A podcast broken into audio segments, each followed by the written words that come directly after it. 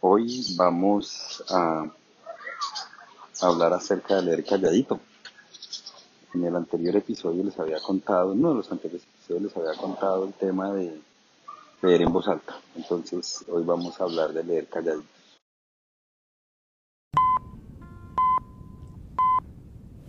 Hola, soy José, arroba ciudadano cero en Twitter y este es nuestro coffee break.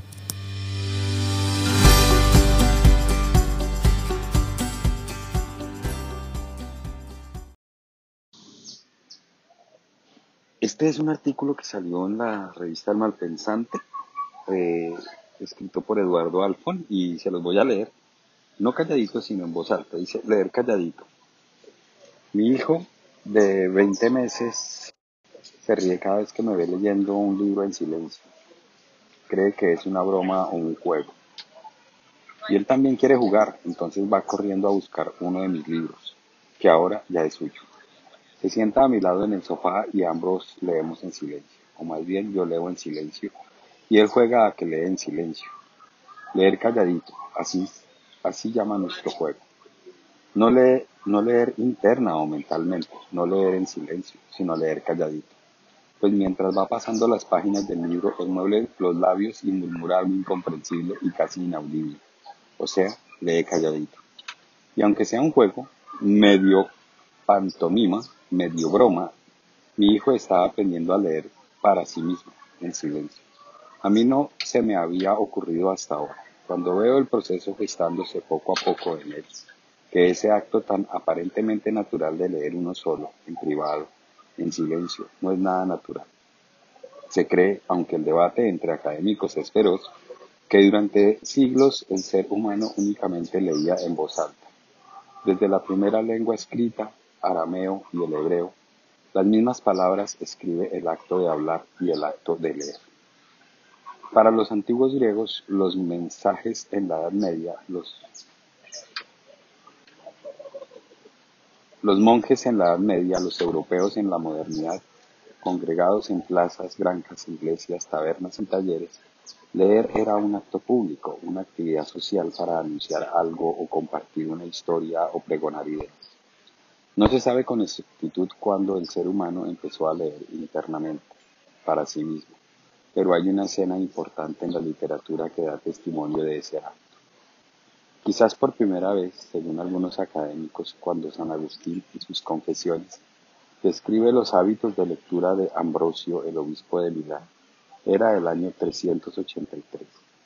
Agustín recién había llegado a Milán y quería tener una conversación filosófica con Ambrosio, pero siempre lo encontraba leyendo en silencio, profundamente concentrado.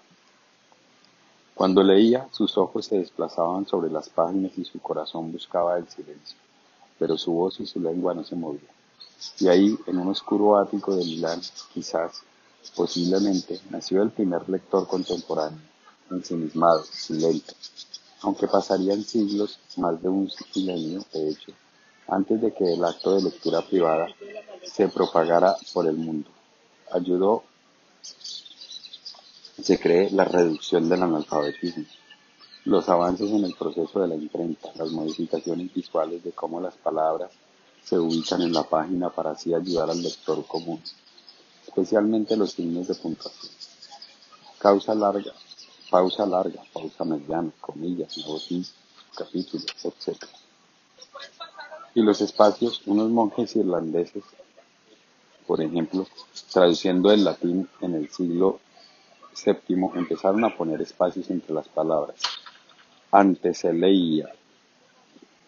Lo cierto es que en mi hijo, en el microcosmos que es mi hijo, estoy viendo cómo el acto de leer pasa de ser social a privado, de ser colectivo a individual, de leer juntos a leer solo.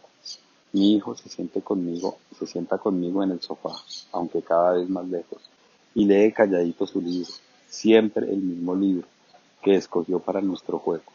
No más descubrir que yo lo traía en la maleta tras un viaje a Pamplona, una edición pequeña y preciosa de, de Memoriste del escritor portugués José Luis Peixoto sobre la muerte de un padre. Eduardo Alfón, ganador de la beca Guggenheim y el premio Roger Caillois, entre otros reconocimientos por su extensa obra. Su último libro es Biblioteca Bizarra. Bueno, esto era lo que habíamos para compartir el día de hoy.